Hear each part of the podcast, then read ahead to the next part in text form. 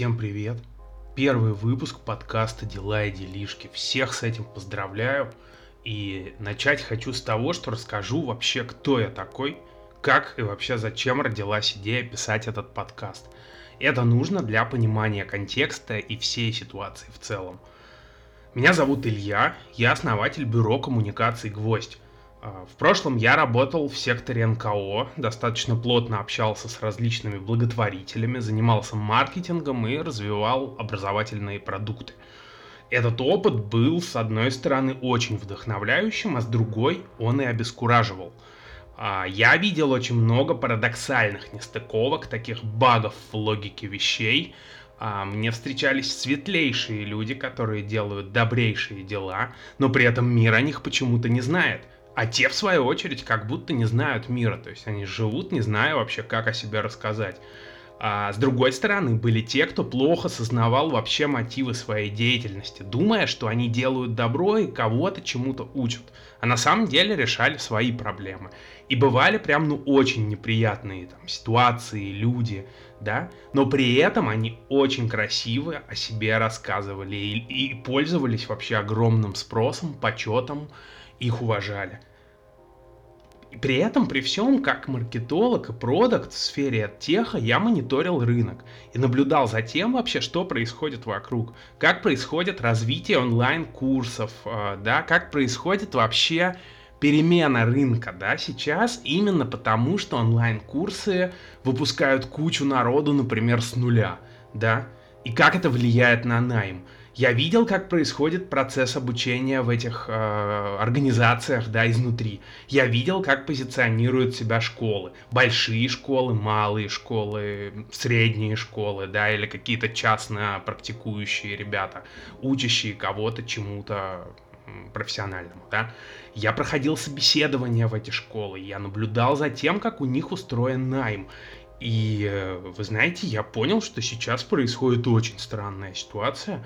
А, школы врут очень жестко. Например, вот про IT с нуля, да, вот эта излюбленная тема. Нафиг никому не нужен этот айтишник, да, с нуля. Я сам слышал фразы, причем абсолютно лживые, про то, что 80% студентов трудоустраиваются после курсов, а остальные 20 трудоустраиваются типа уже во время да, то есть их уже хантят, уже вот просто с руками отрывают, только, чувак, давай ты не будешь заканчивать курс, давай мы сразу тебя возьмем. И э, это полный бред. Вы знаете, это полный бред. Я понимаю, как люди проходят курсы, я понимаю, как эти курсы делать, и сам их делаю и продвигаю. Да, и то, что сейчас происходит, оно меня, друзья, пугает. Я сам слышал из уст нанимающих менеджеров, как они привязывают KPI продукта к проценту будущих трудоустроившихся выпускников. Представьте себе, я продукт, и у меня выпускается какой-то чувак. Но мне не платит компания KPI за то, что этот чувак просто дошел до конца. Да, за то, что у нас нормальный показатель, там, core, да, доходимости, что у нас все классно. Я должен, наверное, позвонить этому парню и сказать ему, алло, чувак, мы тебя беспокоим, тут вот из школы ты учился, ты трудоустроился? Он говорит, нет. Я говорю, а почему? А когда ты трудоустроишься? Он говорит, да ну, у меня как бы обстоятельства жизни поменялись, я не знаю, у меня тут, тут ребенок родился или там что-нибудь еще. Ну и как бы что это будет? То есть я что, как коллектор должен буду ему там потом угрожать или что? Ну, короче, непонятно. Это полная ерунда. С другой стороны, есть куча всяких крупных и мелких инфо-цыган, инфо-цыганес, да, которые вообще подавно продают полное говно. А я со временем убедился, что самая устойчивая связь, да, между продуктом и пользователем происходит по любви, да, то есть по взаимному уважению и без каких-либо обманок, манипуляций и так далее. Человечность в маркетинге – это наиболее эффективный способ. Продать херню можно, но долго продавать херню не выйдет.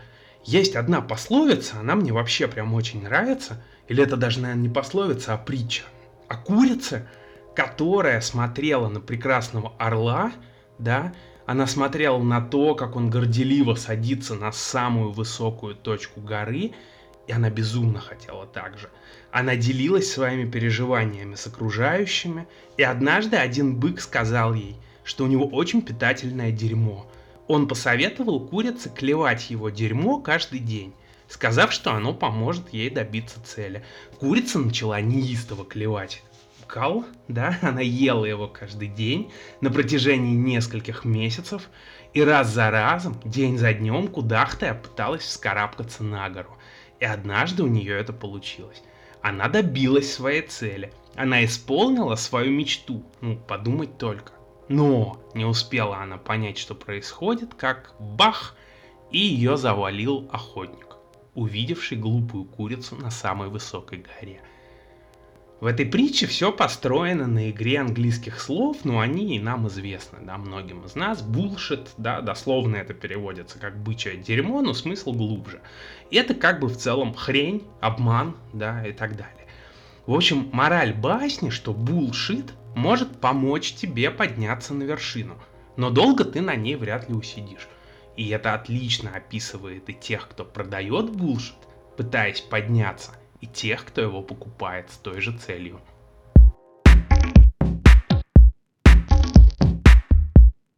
Продавая дерьмо и имея мало ресурсов, можно одурачить несколько десятков или сотен людей. Продавая дерьмо и имея огромные ресурсы, можно наводнить рынок дерьмом и сделать десятки тысяч людей подобными этой курице. Целая индустрия дерьма, друзья, только представьте. Ну, допустим, большие школы врут только наполовину, потому что образовательный процесс на самом деле во многих из них устроен очень неплохо. Там трудятся профессионалы с точки зрения педагогического дизайна, там все очень круто.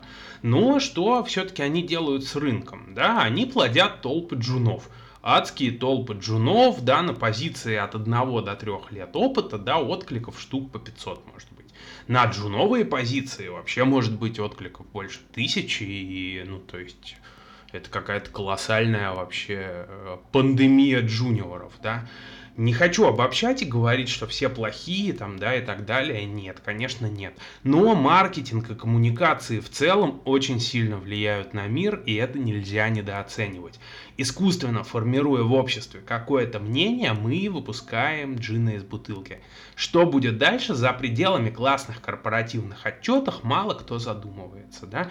Люди, популяризующие какой-то тот или иной стиль жизни, мышления, да, они не очень склонны к рефлексии о том, во что дальше разовьется их идея. Поэтому нам, специалистам по коммуникациям, необходимо критическое мышление. А еще нам необходимы личные этические принципы. И они должны быть на высоком уровне, на мой взгляд.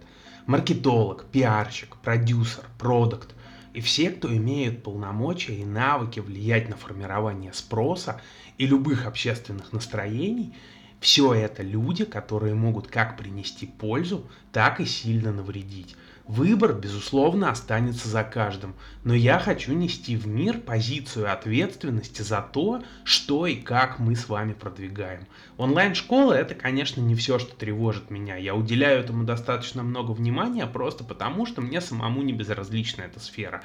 И еще недавно я был сам ярым апологетом онлайн-образования, за что каюсь.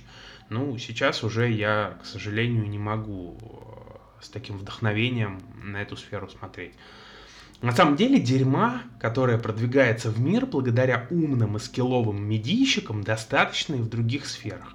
Это и пропаганда, и навязывание банковских услуг, и всякого фейковое ПП, да, типа детокс каких-нибудь коктейлей там и так далее. Это и всякие астрологи, всякие тарологи, квантовые психологи и прочая ересь. И в подкасте мы прям будем разбирать некоторые кейсы, смотреть и сравнивать.